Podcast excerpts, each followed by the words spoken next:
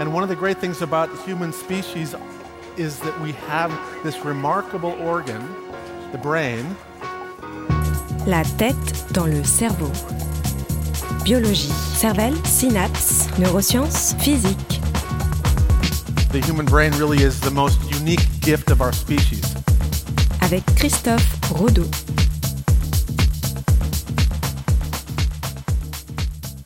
Sais-tu ce qui se passait aujourd'hui pour plus de 700 000 personnes On a un peu triché parce qu'on vient d'en parler, mais euh, il me semble, je ne sais pas si j'aurais trouvé toute seule, mais que c'est le bac. Effectivement, les épreuves écrites du baccalauréat ont commencé avec la tant attendue pour certains et redoutée pour d'autres épreuve de philosophie. Tout de suite, ce soir, avec vous, je vais repasser cette épreuve. Alors je préviens, ne vous attendez pas euh, sur la forme ou sur le fond à avoir un raisonnement et des références philosophiques. Certes, je repasse cette épreuve, mais je la passe avec mon regard neuroscientifique. Je m'attaque à du lourd, à du costaud, avec le sujet numéro 1 de l'épreuve destinée au terminal littéraire. Le sujet est, deux points, suffit-il d'observer pour connaître? Tout d'abord, il faut essayer de se mettre d'accord sur les termes de l'énoncé que je vais utiliser. Observer, c'est ce comportement consistant à porter une attention à quelque chose, à quelqu'un, dans le but de constater, de remarquer, d'analyser, de comprendre cet élément. Connaître, c'est cette faculté permettant de savoir, d'avoir des connaissances.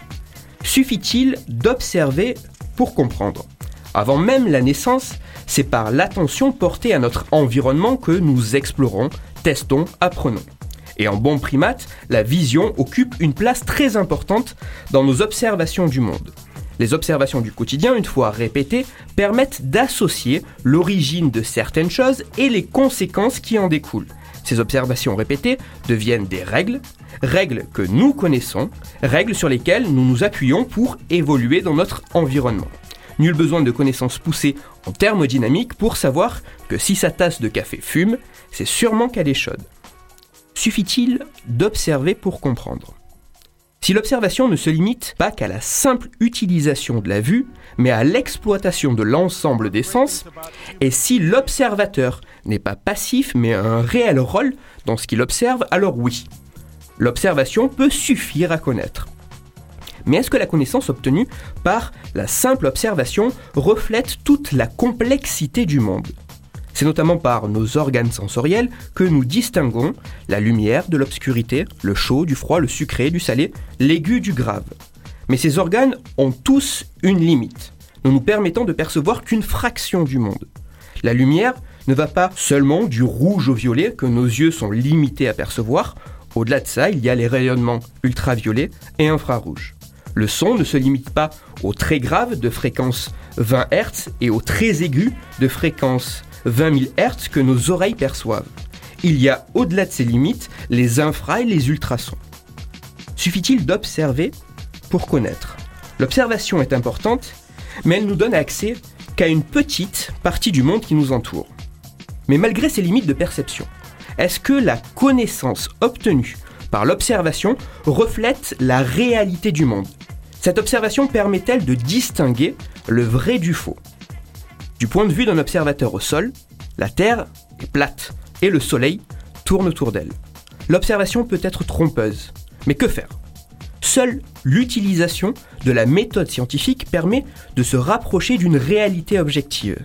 Cette méthode utilise bel et bien l'observation comme outil, mais ce n'est pas le seul.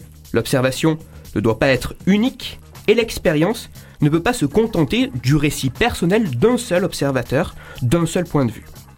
Suffit-il d'observer pour connaître? Comme à toute bonne question de philosophie, la réponse est oui et non, enfin ça dépend.